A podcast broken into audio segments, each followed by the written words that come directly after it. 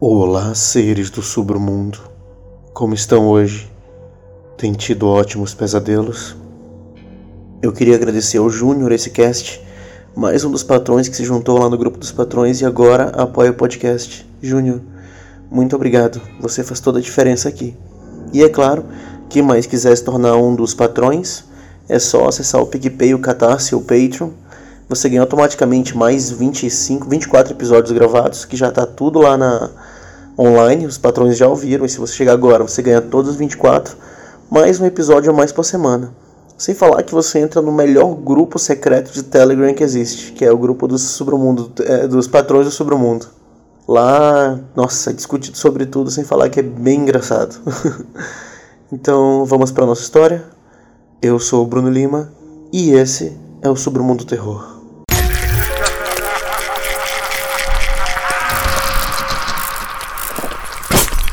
Submundo Terror.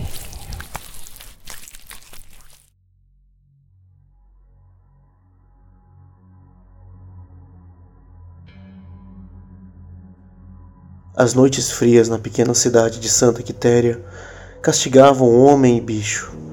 Eram mais duras ainda com aqueles que não tinham abrigo. Era só a noite cair que as pobres almas se recolhiam em cantos com seus cobertores velhos e camas improvisadas. Ficavam em grupos, em busca de pegar calor um dos outros para passar a sobreviver mais uma noite.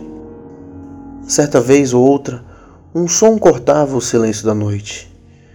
Era o som já conhecido da velha Kombi, trazendo as freiras e noviças do convento Sagrado Coração de Maria nos arredores da cidade. Chamadas de anjos da madrugada, levaram roupas quentes, colchonetes cobertores e o mais aguardado, a sopa. Tal iguaria era apreciada com muito gosto pelos indigentes que ali estavam. A sopa era deliciosa e encorpada.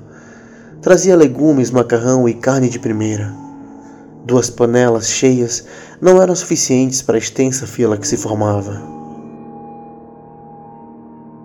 A instituição ainda tinha um trabalho de reabilitação para a sociedade. Buscavam nas ruas quem quisesse sair daquela vida e ajudavam como podiam. Essa noite, escolheram Vicente, que estava há três anos em situação de rua. O catador de recicláveis mal podia se aguentar de felicidade. Só de se imaginar reintegrado à sociedade, com um emprego, uma família e fora das ruas, já se sentia o homem mais sortudo do mundo. Ao chegar na chácara, que abrigava a Irmandade, Vicente acomodou-se no quarto designado pela madre. Tomou banho, tirou a barba, arrumou os cabelos. Se sentia um homem renovado. As gentis senhoras ainda lhe levaram leite morno para que dormisse relaxado, o que não demorou a acontecer.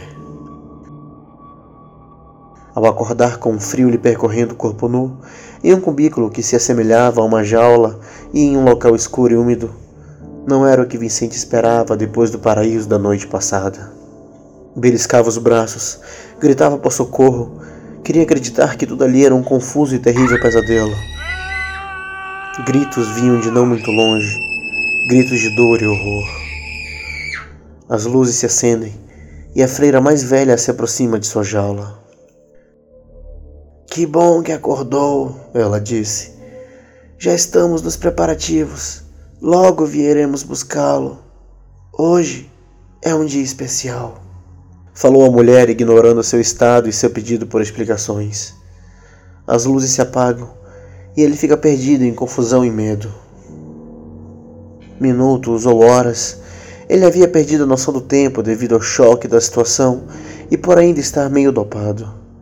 E é um carrinho carregado por duas mulheres grandes e fortes. Outro copo de leite era entregue, mas Vicente se recusava a beber. O rapaz dizia para beber tudo e tudo terminaria bem. Apesar da sua posição ser desfavorável, ele não iria acreditar em que ele enganou duas vezes. Fingiu estar passando mal. Disse-lhes que não conseguia segurar o copo. No momento em que a jaula foi aberta, ele empurrou uma das mulheres e correu. Juntando todas as forças e esperanças para ser livre, uma pancada acerta sua cabeça e ele cai instantaneamente desacordado. Sentiu quando o pegaram e o colocaram na mesa fria e amarraram seus braços. Sentiu os solavancos que o carrinho dava. Ouviu ao longe o coro de vozes femininas. Querido Senhor, abençoe o sacrifício dado a ti. Derrama bênçãos sobre tuas obedientes servas, sobre este lugar grandioso e magnífico. O que é compartilhado sempre vive. Ao fim da cerimônia, o desmembramento começa. Partes vão ao congelador, partes vão para a panela. Retiram a pele e temperam os pedaços com sangue e especiarias. Amanhã é dia de sopa. Gostaram da história Seres do Submundo? Eu espero que vocês tenham curtido. E por favor, para tudo que está fazendo agora, corre lá no YouTube. Se você já está no YouTube, se inscreve no canal. Por favor, vocês vão ajudar muito se inscrevendo no canal do YouTube.